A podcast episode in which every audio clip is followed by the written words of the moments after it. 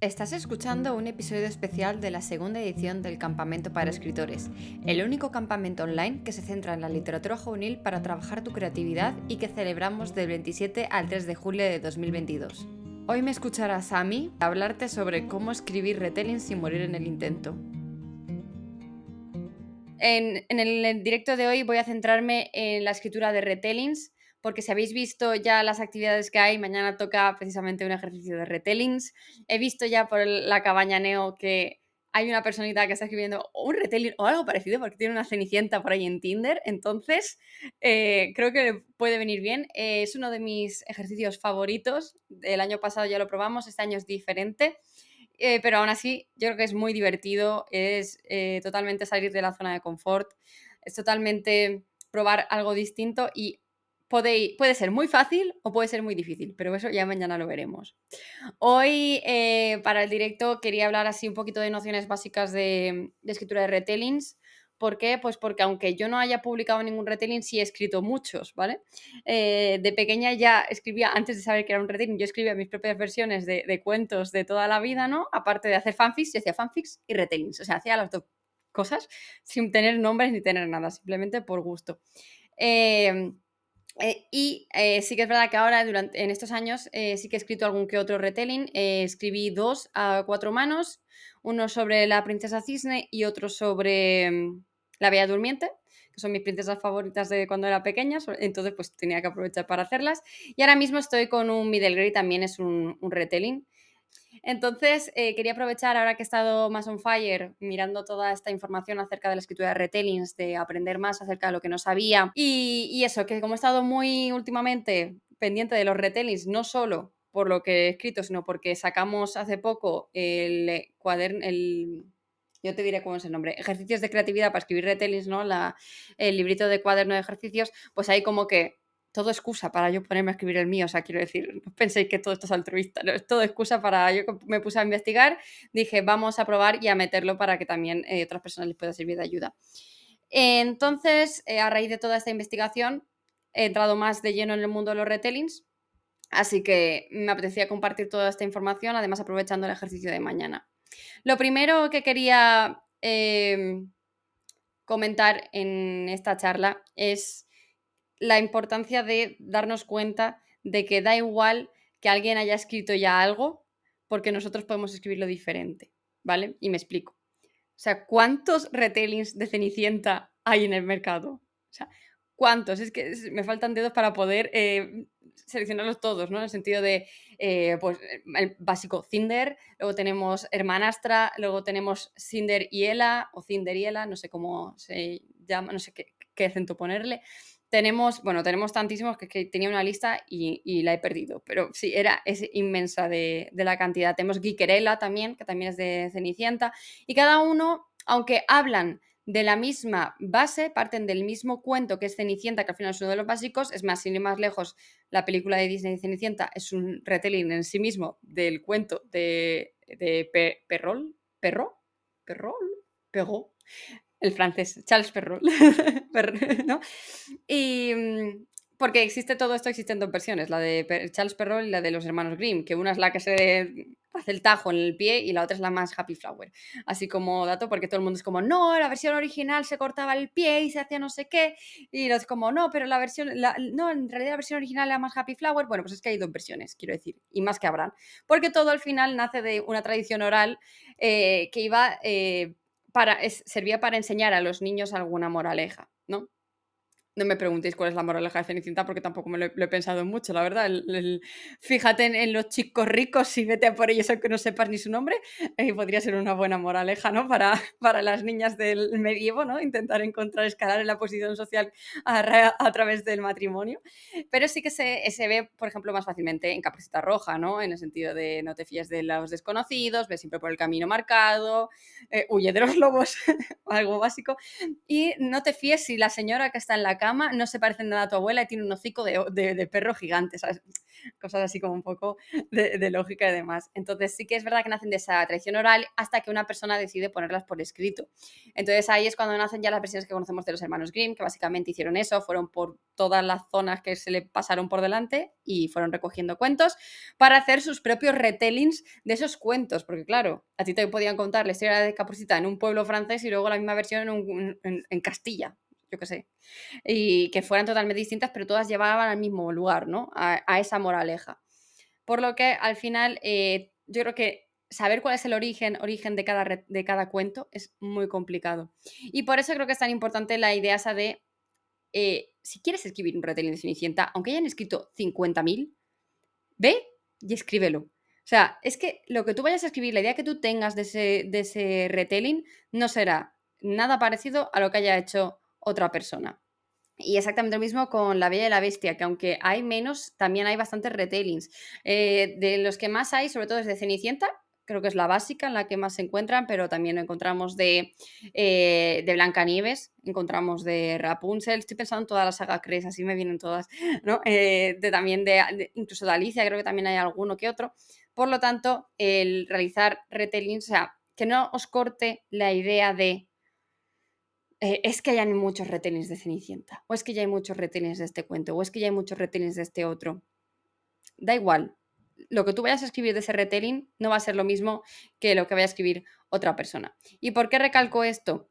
Porque eh, es importante que tengamos en cuenta que si alguien quiere leer el cuento original, irá a leer el cuento original. Si va a leer tu retelling es porque quiere leer lo que tú vas a hacer con ese cuento base, va a leer eso que tú has pensado para ese cuento, pero siempre está buscando ese pequeño eh, refuerzo del cuento clásico, ¿no? Me explico. A mí me pasó algo muy curioso cuando empecé a leer Una corte de rosas y espinas, es que todo el mundo decía que era un retelling de La Bella y la Bestia. Y yo empecé a leerlo y yo ese retelling no lo vi por ninguna parte. O sea, estaba, estaba eh, que no lo veía. Yo lo, yo lo empecé a leer precisamente por eso, por la parte del retelling de La Bella y la Bestia.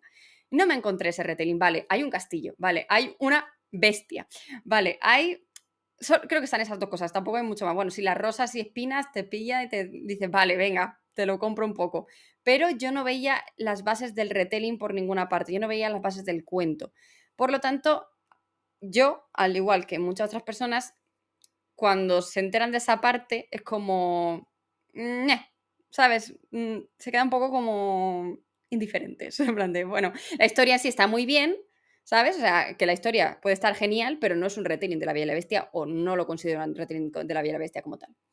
Por lo tanto, yo creo que la base para escribir un buen retelling, o al menos que la gente salga satisfecha de ese retelling, es que se puedan reconocer los elementos básicos del cuento que vas que vas a escribir. En el caso de la Bella y la Bestia, es, si vale, es la rosa, es el castillo, es la bestia, es el hechizo, pero que te suene a que todo tiene un mismo sentido al igual que con eh, Cenicienta, el zapatito de cristal, el baile, las hermanastras, la, madrastra.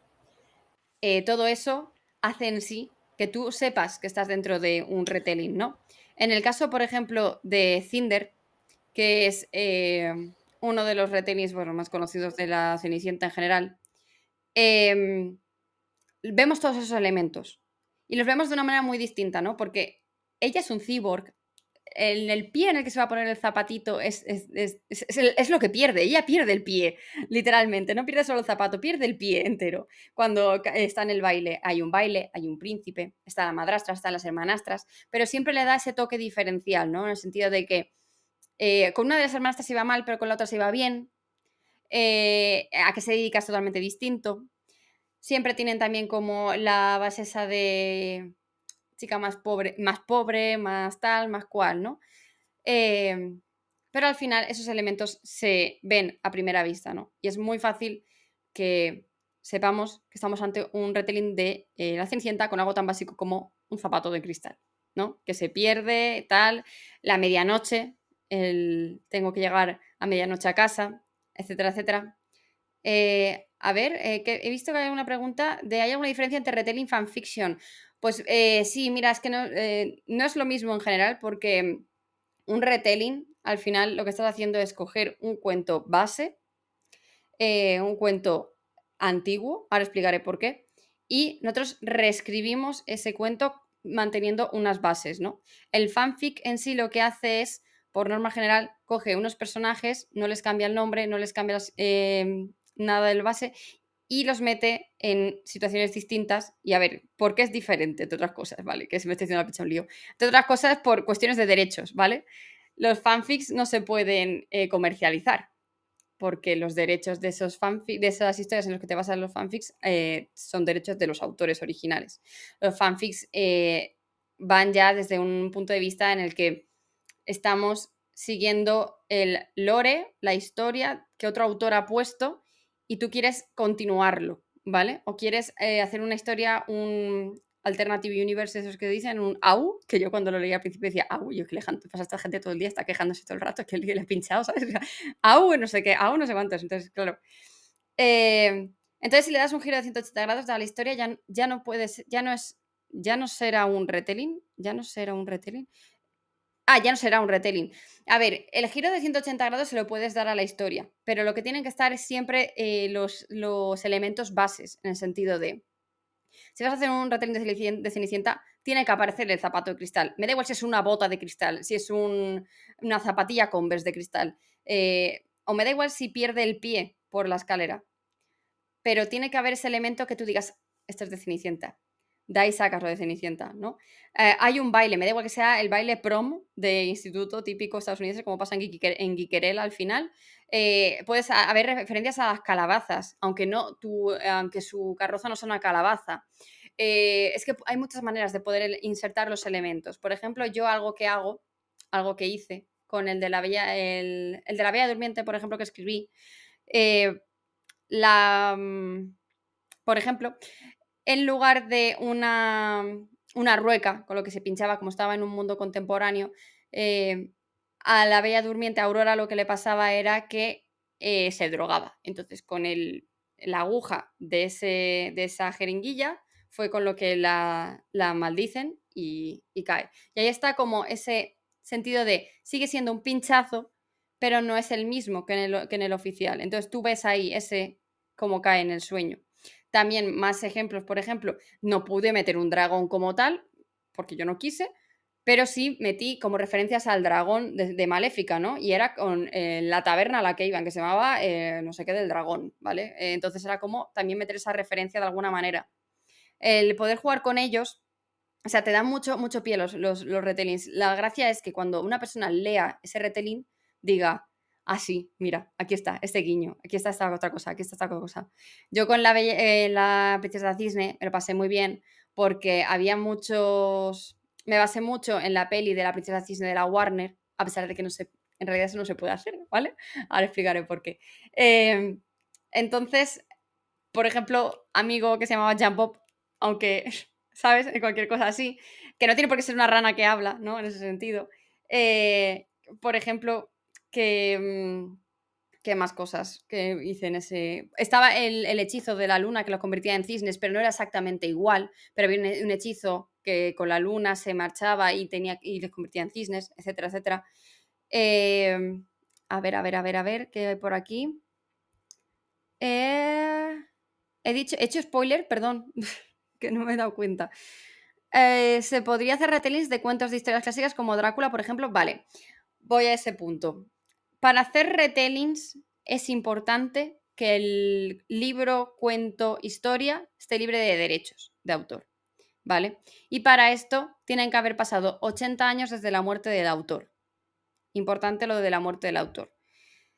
Eh, por ejemplo, ahora en 2022 eh, entran en libros de, eh, libres de derechos los de 1942. Es más, en el 52 creo que es, por ahí, sale, se quitan los derechos del Señor de los Anillos y estoy deseando ver cómo la gente se pelea por conseguirlos, por poder, ¿sabes?, pegarse por tener las, traducciones o las originales del Señor de los Años y tener que leerlos, ¿no? Y poder y los publicar a todo Dios. Porque eso es lo que pasa con todos los clásicos. Por eso eh, todas las editoriales tienen libros de Jane Austen, por eso todas las editoriales tienen libros de mm, Charles Dickens, por eso todos tienen de los mismos clásicos. ¿Por qué? Porque son historias libres de derechos.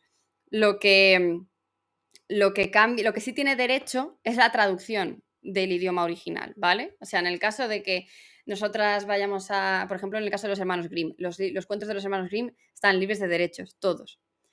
Pero las traducciones depende.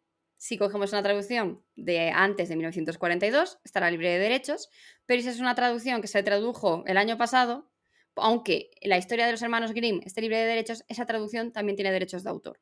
Por lo tanto, nosotros, por ejemplo, si quisiéramos publicar en Amazon para hacernos de oro una antología de todos los cuentos de los hermanos Grimm y cogemos traducciones de aquí y de allá, no podríamos porque esas traducciones tienen derechos de autor.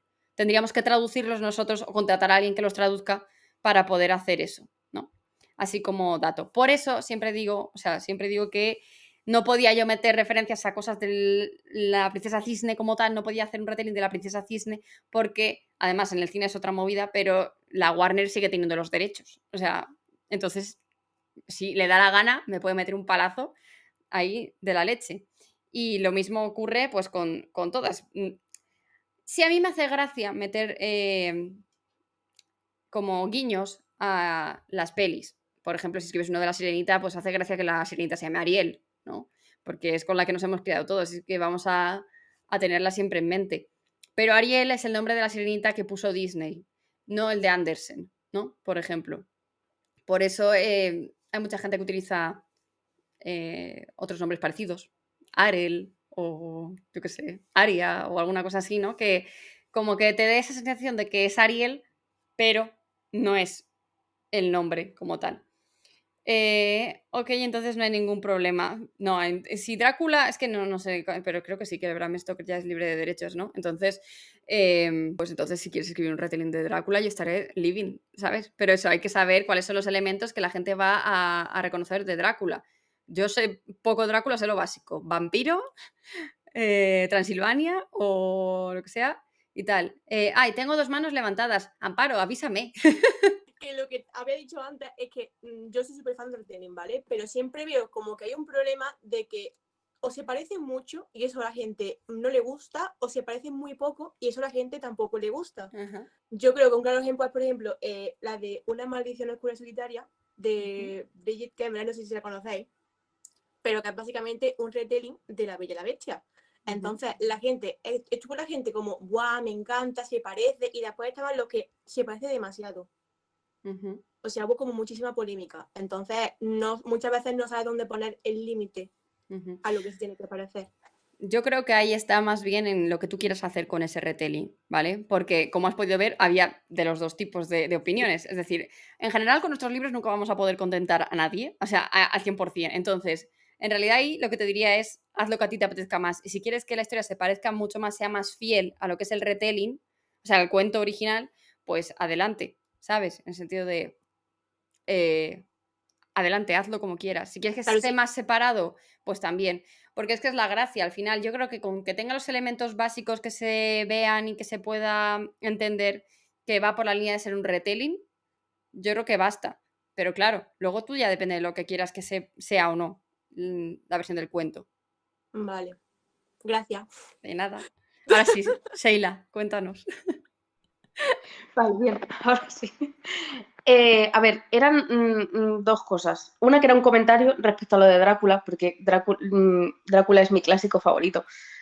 Entonces es como, en Drácula obviamente no puede faltar mina, no pueden faltar alguna carta, porque al final es una novela epistolar, con lo cual no puede faltar alguna carta, el castillo, los, los, otros vampiros que tiene Drácula en el castillo y esas cosas. Vale. Como que esas cosas, Van Helsing, no puede faltar Van Helsing. Pues em, no me acuerdo quién le ha dicho lo de que iba a escribir un, esto de Drácula, pero ya tienes ahí una lectora, vamos, que te va a poner a firme. Como... Por supuesto, yo todo lo que sea de Drácula, 100%, o sea, me encanta, me encanta, me maravilla. Em, y luego, eh, la pregunta en sí era, eh, porque luego mm, depende también mucho de los autores, porque tú puedes pensar eh, que con lo de 80 años, en principio, estaría libre de derechos y tal, pero hace poco yo oí, mi pregunta era sobre Peter Pan, porque Peter Pan era también como algo que la gente estaba esperando mucho para hacer retellings. Y yo tengo, por ejemplo, eh, libros que sí son Peter Pan, por ejemplo, que salió hace poco, hace un año o así. Es un retelling de Peter Pan. Pero la última vez que yo eh, hablé con, eh, no me- creo que era una chica que estaba bastante informada que hacía retellings al respecto de, de varios libros. Eh, y hablaba de que el de Peter Pan no se podía porque Jane Barry puso eh, una cláusula como para que no se pudiera hacer, hacer retellings o no se pudiera, ni siquiera Disney al principio podía cogerlo y tuvieron que hacer no sé qué historia para coger Peter Pan. Pues y que por eso tampoco se podía hacer, hacer como tal. Pero claro, eh, sí, Peter Pan es un retelling, es que lo estaban preguntando ahora. Peter Pan es un retelling de Peter Pan. Entonces es como, yo ahí cuando salió ese retelling me quedé un poco así en plan de, pero no decían que no se podía. Entonces es como, mm, tengo ahí la duda con Peter Pan y no sé si algún cuento más tendrá ese, como esa cláusula. ¿O sabes tú si existe ese tipo de cláusulas que se puedan poner para que no hagan retelling, que tengamos que investigar o algo? A ver, creo, creo que puedes eh, decir que los, los No, yo creo que no, yo creo que a los 80 años eso caduca y punto. O sea, lo, eh, lo que pasa es que hasta que caduca, los que tienen los derechos son los, los, los descendientes. Entonces, o que si eh, James, James Barry, JM Barry, era James, ¿verdad? Eh, decía en su testamento que eh, durante esos años no ha tenido descendencia y quiere que el dinero de los derechos de autor vaya a X lugar, pues va a, ese lugar. Pero yo creo, tengo entendido que a los 80 años caduca y caduca y ya está, porque si no estaríamos alargando y alargando derechos de libros que a lo mejor no habrían podido ser nunca eh, libres de derechos al final. Claro, es que eso era lo que yo pensaba en su principio, pero como eh, yo escuché de esta chica que lo había investigado como mucho, los derechos estos de, de Barry en concreto, eh, fue como, mm, pues no sé, no lo entiendo yo mucho esto, porque es verdad que cuando yo estudié el máster de edición, también a mí me dijeron lo mismo, que era eh, en plan a los 80 años se iba y, se, y ya está, y fin. Pues Entonces, por eso me sorprendió, por eso la, la pregunta de si había una cláusula que pueda haber, que puedan tener algún libro que sea así. Pero claro, si Peter Pan, si Peter Fan ha salido y además ha salido con editorial, no es que lo haya hecho alguien autopublicado que se la esté jugando, es que ha salido con editorial, con lo cual, Pues mira, la verdad es que ya me dejas que tengo que investigar en ese sentido. Yo no tengo intención de escribir de Peter Pan, entonces tampoco me, me, planteé mucho buscarlo. Pero también sé que, por ejemplo, está el que escribió Isabel Fernández Madrid con... eh, Ay, se me olvida siempre el nombre de la otra chica. Lo peor es que es súper maja. Enara, eh, ¿no? Que es eh, Perdidos en Nunca Jamás. Encuentro en Nunca Jamás. Algo de Nunca Jamás. Entonces, eh, y ese fue de, de- del año pasado, creo, de sí, diciembre. crecer en nunca jamás. Eso, crecer en nunca jamás. Exacto. Ahí está. Entonces, no lo sé, se han hecho un montón de películas también, aparte de Peter Pan de Disney, que ha estado eh, Hook, Uf, que esa es la cosa, está, está Peter Pan eh, de, Rojo Escarlata, por ejemplo, que es súper antiguo también. Mm. Pues eh, no sé nada de acerca de esa, de esa cláusula, lo no investigaré para verlo, pero vamos, yo creo que podríamos decir que como tiene más de 80 años está libre de derechos y, y punto eh, pelota. Sí, de Y si no nos quedamos sí. con Drácula que, y La Bella y la Bestia, que también estarán pie siempre. ¿Será que no hay cuentos para hacer retellings que no están manidos? Ejemplo, La princesa del guisante. Por favor, ¿alguien quiere hacer un retelling de La princesa del guisante? O sea, por favor, me encanta ese cuento. Eh, es que lo va a hacer Disney dentro de poco seguro, porque es que ya no le queda mucho más. Entonces, el traje nuevo del emperador, la cerillera, eh, la princesa del guisante, ¿será que no hay cuentos clásicos que no tienen ningún retelling y que podemos sacar? Entonces, eh, go ahead con ello. Eh, hay más... A, a ver, Amparo, ¿has intentado hablar? A ver si te- Sí, te ¿Me escucho. oís? Sí. ¿Ahora todos? Vale, eh, se te han juntado varias manitas. La Vale. primera creo que estaba Sam, o sea que si quiere, Vale, Sam, adelante. A ver, muchas cosas, ¿eh? porque desde que he levantado la mano hasta que me he puesto a hablar. cuenta. Eh, primero, Drácula, sí, se han hecho un montón de historias. Ya sé que lo hemos contado antes, pero han hecho un montón de historias. Pero hay una que quiero mencionar porque es la hostia, porque es que ni siquiera es un retelling, es que es directamente un fanfiction real. Es La Liga de los Hombres Extraordinarios, que es una película y me parece una fantasía. Así que quien quiera escribir de, escribir de Drácula, que escriba sin miedo porque de todo. Luego, tenía una pregunta. Eh, ¿Cuál es el límite entre retelling y o inspiración o un ligero guiño? Porque, por ejemplo, Avatar y Pocahontas son la misma puñetera historia. Y bueno, también eh, muchísimas películas y muchísimos libros se, se basan en mitología griega, sin ir más lejos, el mito de Orfeo con el viaje de Chihiro. Ujú. Entonces, ¿dónde están los límites? Yo creo que un, cuando solo queremos hacer un pequeño guiño, lo que hacemos es eh, plasmar la, la estructura de la historia, ¿no? Mientras que cuando queremos hacer un retelling queremos que se note. Y además que se note a lo bestia, en plan de, pues si estoy escribiendo una sirena que salva a un príncipe, lo rescatan en la playa, etcétera, etcétera, encima la sirena se llama mm, Arel, ¿sabes? Pues quiero, quiero que se enteren de que es un fanfic, ¿no? Creo que ahí está la diferencia, ¿no? En que una cosa es como coger la misma em, eh, narrativa, no, narrativa no, se me ha olvidado, lo he dicho hace un momento, estructura, Estructura. la misma Mm. estructura y eh, remarcarla en otra historia, o sea, con otros personajes y demás, y dándole tú otro, otro tono, otra, otra cosilla, que simplemente decir, pues mira, es que quiero que sea descaradamente un retelling de Cenicienta o de La Sirenita o de Pulgarcita o de quien me dé la gana, ¿no? Y ahí como que metes, yo creo que esa es la diferencia básica, ¿no? Que en una tú tienes la intención de que se vea que es un retelling y en la otra tú a ti te gusta cómo está planteada la estructura de esa historia o qué es lo que suele suceder y tú lo pasas a tu manera haciéndolo a tu, a tu estilo, porque aunque sea Pocahontas sea la misma, pues al final son colonos yendo a colonizar, ¿no? Y, con y hay una, un, eh, personas nativas allí viviendo. Al final es cualquier colonización que pueda haber en general, ¿no? Y sí, como que pillas un poco así la estructura, la, la historia de romance, no sé qué, no sé cuántos y demás, pero no lo, no lo consideraría un retelling de Pocahontas. Bueno, en realidad. Pocahontas es una historia real de una persona Sí. que después la pasaron Bueno, no sabemos si, si se enamoró ni nada de esto, dudo, Exactamente. pero vale. Lo de pues romantizar lo tenemos muy bien al día, ¿sabes? Sí, sí. Colonizar y romantizar. Total. Arriba. Vale, pues eso era todo. Pues, Amparo, si quieres. Valeria. eh, y después, Manu, que sois en el orden en el que habéis ido levantando mano. Hola, eh, ¿se me escucha? Sí, te oigo. Ya. Ya te he saludado, ya se ve.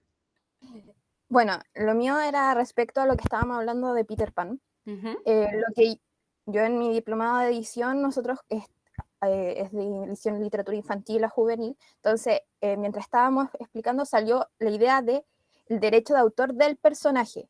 Mm. Ese se eso que lo que también está pasando ahora con Disney y Mickey Mouse. cuando también está eh, el derecho cuando se traspasa a una fundación, la fundación al tener el derecho del personaje puede ampliarlo un tiempo más, creo que 25 años después de los 80 años, Mm. para seguir manteniendo el derecho. Y cuando se sucede, aquí también en Chile pasó, está pasando con un personaje que es súper popular de un cuento infantil de, que se llama Papelucho. Eh, se sabe que el personaje eh, va a estar, eh, está bajo la fundación, una fundación específica y por como es una fundación y la fundación, los derechos se cedieron a la fundación antes, la fundación es la que tiene a cargo del derecho del personaje y el personaje no se puede usar. Es sobre el personaje, no sobre el universo. Tú puedes hacer una historia sobre el universo de Peter Pan, pero a lo mejor el, el caso de Peter Pan estaría fijado solamente con el personaje y el personaje es el que no se podría utilizar. Mm, Eh, ese- eh, ahí es este tipo de como cosas más chiquititas que son sobre puntos muy específicos dentro de la historia. A veces no necesariamente tienen que ver con el, el universo y eso se amplían un poco más. Es lo que se está haciendo, se hacen con personajes de Disney. Es lo que, mm, esas las, las típicas de las, ¿por qué no se podía comercializar Minnie Mouse o, o Mickey? Era porque eh, estaba dentro de un como un- de esti- especie de fundación y esto lo, lo van ampliando como 25 años, 25 años y van tratando de aplazarlo lo más que pueden el derecho de autor si el personaje es muy popular. Pues ya está, decimos escribir Pan Bimbo en lugar, o sea, Peter Bimbo en plan de Peter Pan y ya está, y ya tenemos al personaje a nuestra Sí. manera, ¿no?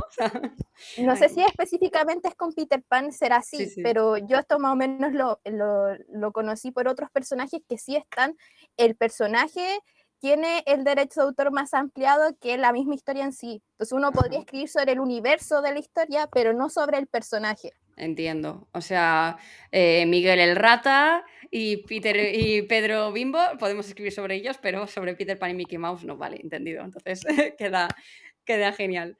Eh, ah, ah, ¿Alguna cosa más? Perdón, que te iba a cortar. Ah, sí. eh, eh, algo que siempre me surgió cuando eh, escribo o los retellings es que también mucho tiene que ver con la apreciación de, de si qué pasa si bueno, yo me investigo mucho, cuando, por ejemplo, en el caso de Cenicienta, vamos a seguir usando el Cenicienta. En Cenicienta hay mil versiones y yo decido hacer el retelling de la versión de China, que es al, al mismo tiempo, pero nadie conoce la versión china. Tendría que hacer un disclaimer si es la versión china, porque pasado que hay gente que ha tenido que hacer el disclaimer que es de esta versión, porque dicen que no aparece, el, por ejemplo, el zapato de cristal, que el- la versión china no sería un zapato de cristal, sino es, una, es, una, es otra cosa, es una flor de loto, por dar un ejemplo. Ujú. Eh, eh, hay que, porque eh, el elemento, quizás los elementos cambiantes puede que la gente haga que esta disonancia de que a lo mejor el retelling no es el cuento que uno leyó. Exacto. O sea, hay que, hay que hacer, yo creo que si tú estás basándote en un cuento que, o que es menos conocido o que no conoce pues ni Peter en este caso, ¿no? Nuestro amigo, vamos a ir con Peter. eh, he visto que le llamaban Pedro Mollete y me ha hecho muchas gracias. Entonces, que sí que a lo mejor estaría bien eh, en típica sinopsis, ¿no? Decir, está basado en el cuento de Cenicienta que hay en, en China, ¿no? O, ¿sabes? En la versión tal. Mm, Entonces, pues supongo que es lo que pasaría cuando sacaron Mulan, que nadie conocía el poema de Mulan, entonces hicieron lo que les dio la gana. Y luego cuando han sacado el live action ya, y era más fiel, por lo que tengo entendido, al poema de Mulan, la gente se quejó porque no estaba Mushu, no estaba no estaba cual. Entonces, claro, es como... Tampoco se parecía realmente al poema original Bueno, de la película. yo te digo, no me lo he leído, entonces no te sé decir yo eso, sino que lo que he escuchado, ¿no? Que se decía que iba más por ese, por ese estilo. Sí, eh, por ejemplo, eh, eso pasa mucho. Entonces yo creo que es porque cuando uno no conoce el cuento puede darse mayores libertades y la gente no te va a decir nada porque no lo con- conozco. Sí, Dra- Dragon Ball es un retelling de Son Wukong. sí. Que es el, la, el- el- la historia se llama, el cuento en sí, que es de, viene del budismo, se llama El viaje al oeste. Ah.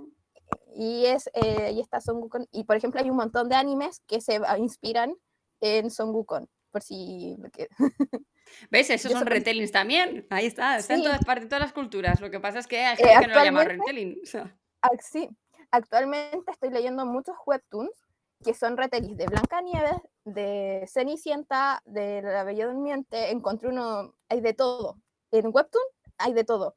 Y lo muy lo gracioso es que los giros que están teniendo los webtoons es que aparte que los hacen como isekais, que son como viaje a otro universo, o el universo alternativo, la personaje, el- la protagonista se traslada ahí, pasa que tratan de ser los personajes, la protagonista no es, por ejemplo, Cenicienta, en el caso de los que yo he leído de Cenicienta, sino que es una hermanastra o es la madrastra, entonces son muy entretenidos al que cambian al personaje protagónico, porque lo que se comercializa mucho es que el retelling, el protagonista igual sea el principal del cuento original, pero lo que me he dado cuenta es que actualmente, en- por lo menos en Asia, tratan que los personajes que no son el principal vaya y tome el control de la historia. Entonces, como Sí. que es también es un buen giro para un retelling. Sí, eso es lo que quería también apuntar, lo tenía apuntado, ¿no? El hecho de, a mí me gusta mucho plantear los retellings en el sentido de, ¿y si, qué hubiera pasado si tal cosa?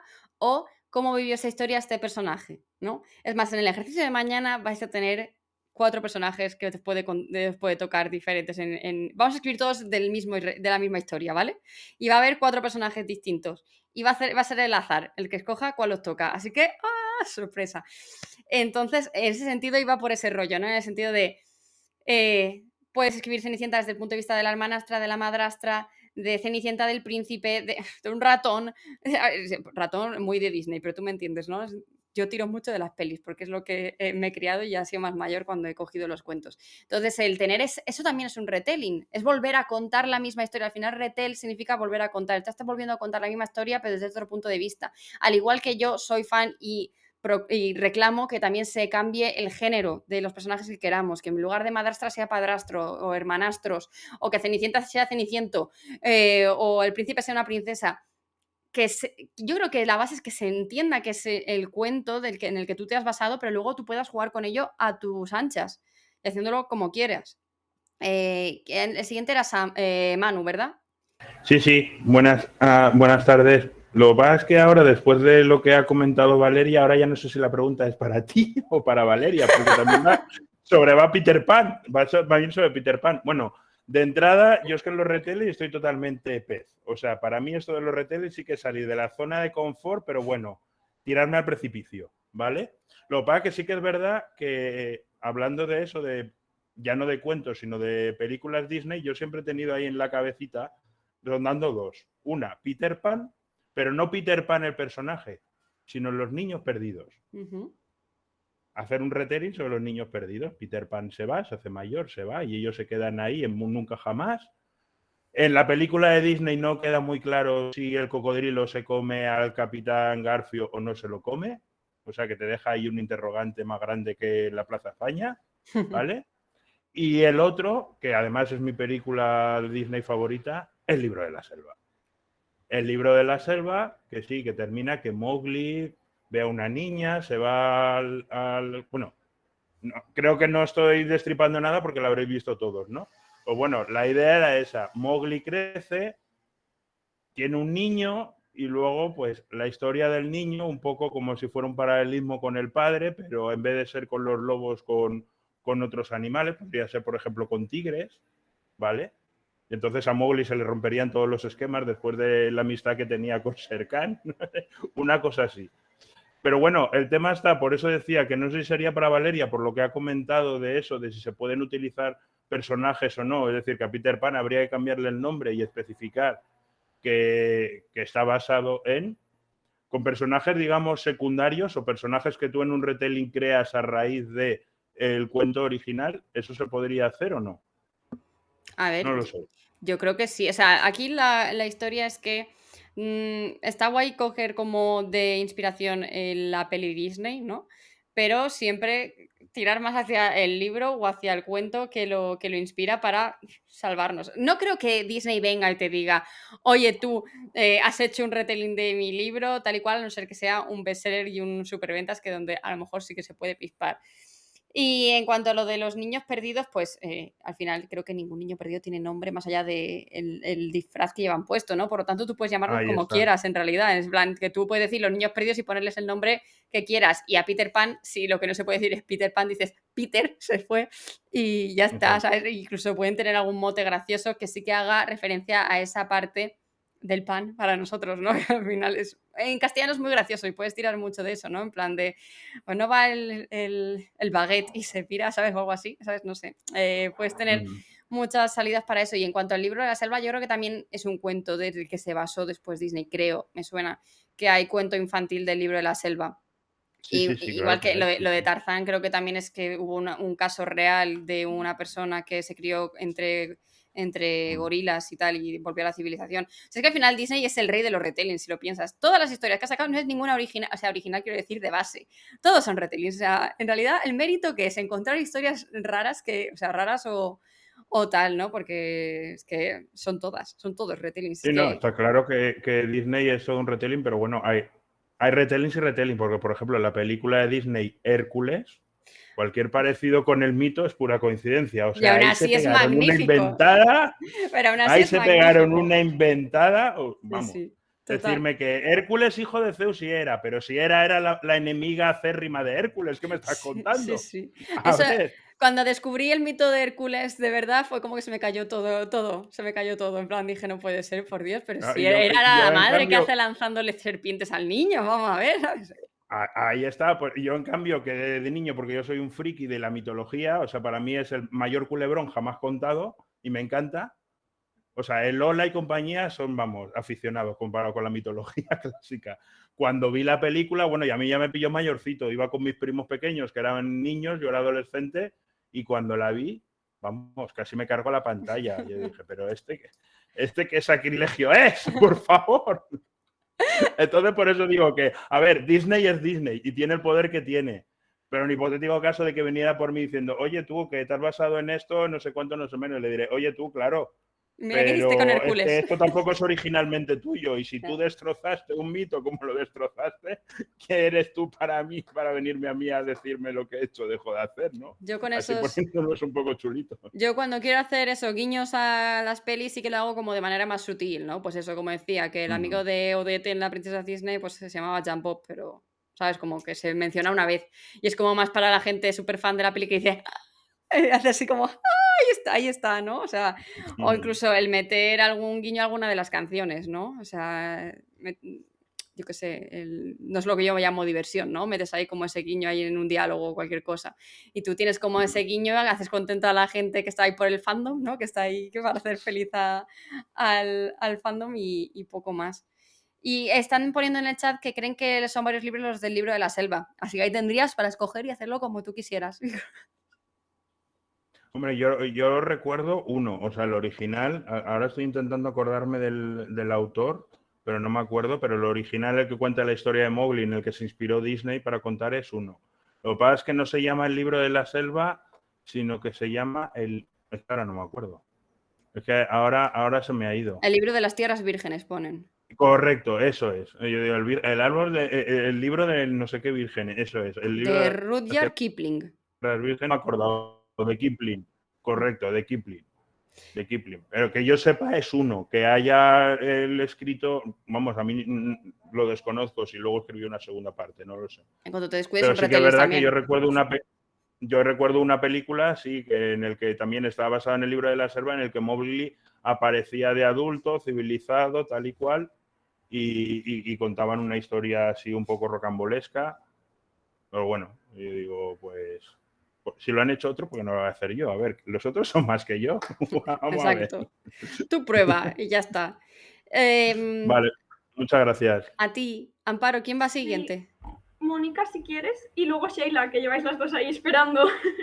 Bueno, pues eh, no era una pregunta, era más bien, o sí, era una especie de pregunta, pero es, hablando así de retellings y, y demás, de repente me ha venido a la cabeza Shrek, la película. Es re que es una fantasía, es el retelling de los retellings, ¿sabes? O sea, es, es re que es maravilloso porque coge como el, el, el clasicazo de princesa encerrada en una torre sin que sea ningún cuento en específico y después te los mete todos. Es maravillosa. Sigue, perdona. No, ya, ya está, no sé qué, o sea, estaba pensando en eso, digo, es que la cantidad de retellings que tiene la película, o sea, de todo, hay guiños de todo, o sea, me parece alucinante. Y es un ejemplo muy bueno de, que, de hacerlo en plan easy, ¿no? En el sentido de la, la hermanastra fea, al final, ¿no? Es, es, es un... ¿Es drag? ¿O eso me lo he inventado yo? Sí, ¿no?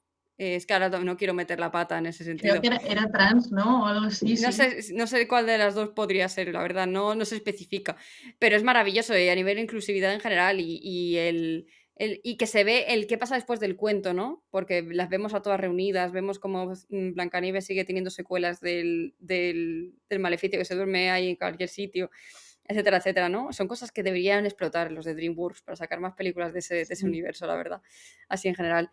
Y te he cortado, perdón, ibas a decir.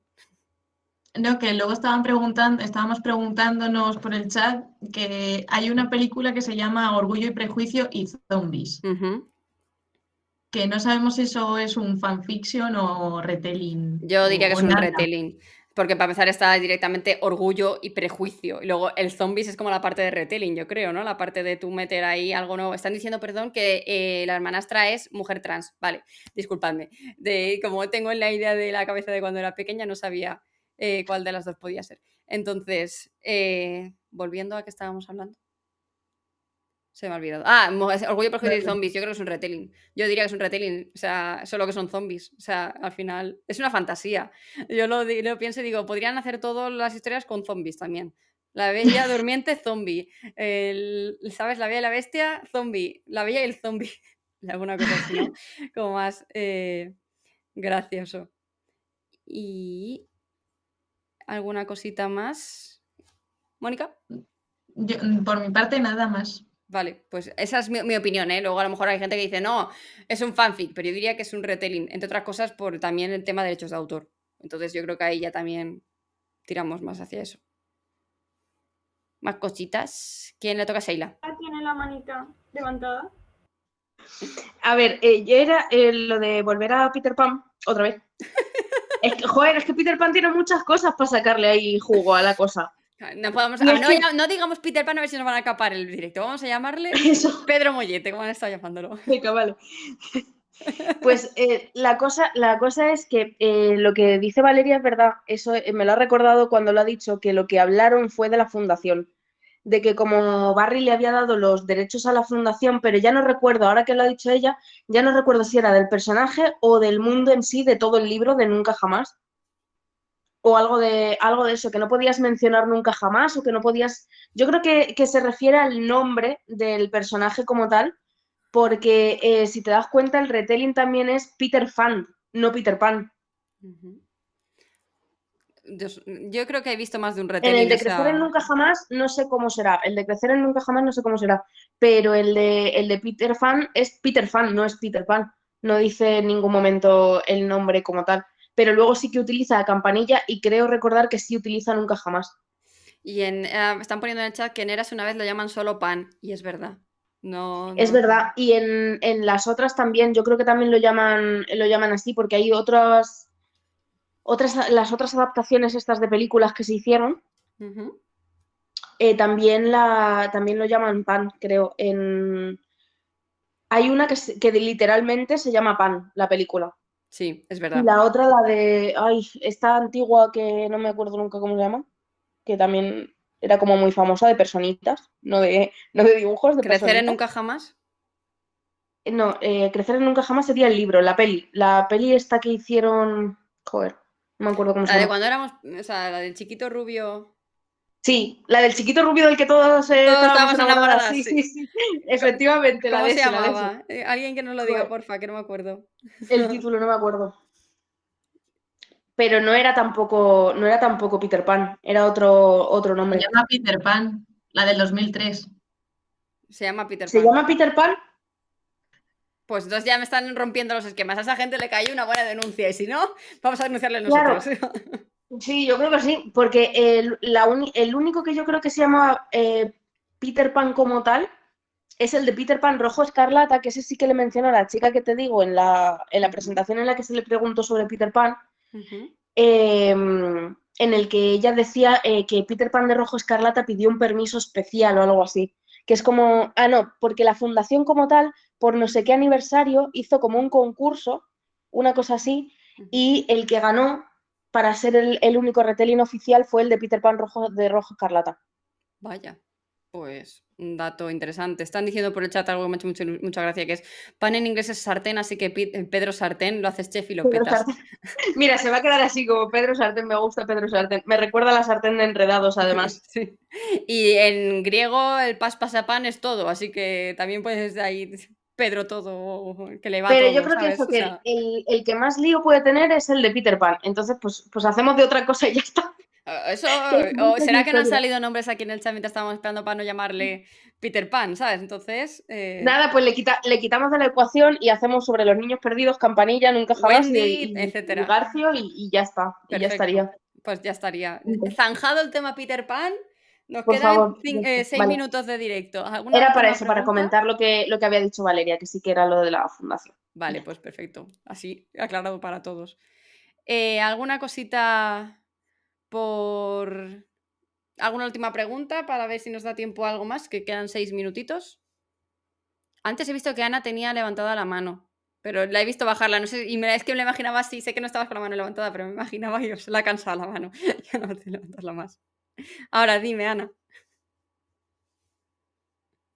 Hola, buenas tardes a todos primero. Eh, no, es que al final. Un momento, cariño, es que estoy aquí con mi hijo, perdón.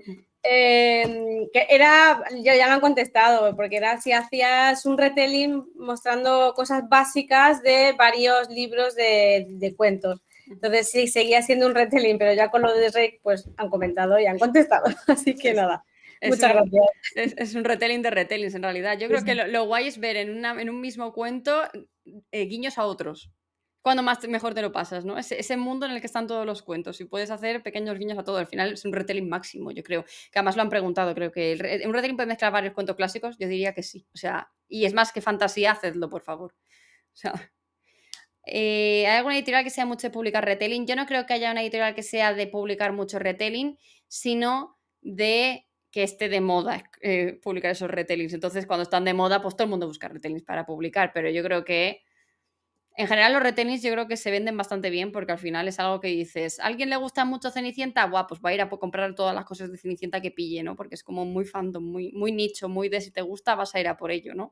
Nostalgia comerciable, en efecto. Eh, al final ahí estás jugando con el efecto, con el efecto, el esto nostalgia que se utiliza en, en marketing a tope, pero con todo. ¿Por qué están sacando tantos reboots de estos y tantos live action y tanto? Pues porque volvemos a nuestra nostalgia de la infancia y lo que queremos es volver a ser niños. Entonces, es- tiene mucho tirón por ese sentido. Entonces, no es que podríamos fundar una editorial solo de retellings. Podríamos. Es más, posiblemente fuera uno de los pocos que funcionaran hoy en día en el sector editorial bien, posiblemente, pero de ahí a que, a que solo haya una editorial específica que diga prefiero hacer un montón, pues eh, tal. Uy, eh, han aparecido muchas cosas en el chat. Eh, Amparo, socorro. varios comentarios, pero creo que no hay ninguna preguntita. Estaban hablando también de retellings de Jekyll y Mr. Hyde, Frankenstein. Em, Si se pueden hacer por de ejemplo, te cuentos preguntan clásicos. si el sí. príncipe olvidado es otro retelling que es muy fuerte, el- supongo que en el sentido de si está muy de moda y demás. Eh, no lo veo, no. ¿Cuál es ese? No lo he. El Príncipe Olvidado, la película no sé cuál es, no la he visto. ¿De qué va? ¿O de qué retelling se supone que es? Porque para mí Príncipe Olvidado es cualquiera de los cuentos clásicos, quiero decir, no sé ni el nombre del de Blancanieves, para mí es el príncipe más olvidado de todos, ¿sabes? Es un señor que aparece ahí sin más cantando, de buenas a primeras. Eh, de todos, es como un padre que le cuenta historias a su hija y su mente y se mete en los cuentos. Sí, igual que a lo mejor el tema de las tres mellizas también se podría considerar un poco retelling al final, ¿no? Porque se mete en cuentos, clas- en historias clásicas y, y tal. Entonces, en conclusión, se puede monetizar un retelling si ya no hay derechos de autor, pero un fanfiction nunca, en principio. En principio se supone que es así. El fanfic es más de obra gratuita. Wattpad, eh, la otra web que habéis mencionado antes, si no me acuerdo cuál es, ¿no? Eh, etcétera, etcétera. Eh, y sobre todo por eso, porque estaría feo que, por ejemplo, mm, sacáramos un fanfic de mm, Sueños de Piedra de Iris Selene, por ejemplo, y pues, nos pusiéramos a comercializarlo. Pues obviamente Iris Selene van a tu casa y dicen de qué vas, tía, ¿sabes? O sea, no, ni- gracia, ¿no? Entonces, pues en ese sentido está feo, a nivel que no tendrías derechos sobre los personajes básicos. Por eso hubo tanta movida con 50 sombras de Grey, porque empezó siendo un fanfic de Crepúsculo y tuvieron que cambiar a todos los, nombres de los personajes. Supongo que también que, supongo yo que Christian Grey empezaría siendo un vampiro y después lo cambiarían para que eh, esta, la Meyer no le dijera señora de qué va, ¿sabes? Entonces, ahí está un poco la cosa. Eh, el de Cenicienta al menos se llama Príncipe Azul, pero de Blancanieves Príncipe a secas. Luego sé que tienen nombres, que luego tú buscas en el fandom más profundo y te dicen cómo se llaman. Como por ejemplo la bestia, la Bella Bestia que se llama Adam y yo sí en tu casa, porque yo jamás lo he escuchado. En la peli no se menciona ni una vez, ¿sabes? Pero eh, en, el, en el live action creo que sí que lo mencionan, pero en, en el, en el animado no me suena. No, porque me lo sé de memoria, me sé los diálogos de pe a pa, o sea, no se menciona. Eh, hay óperas que también son retellings, sí, óperas y ballets.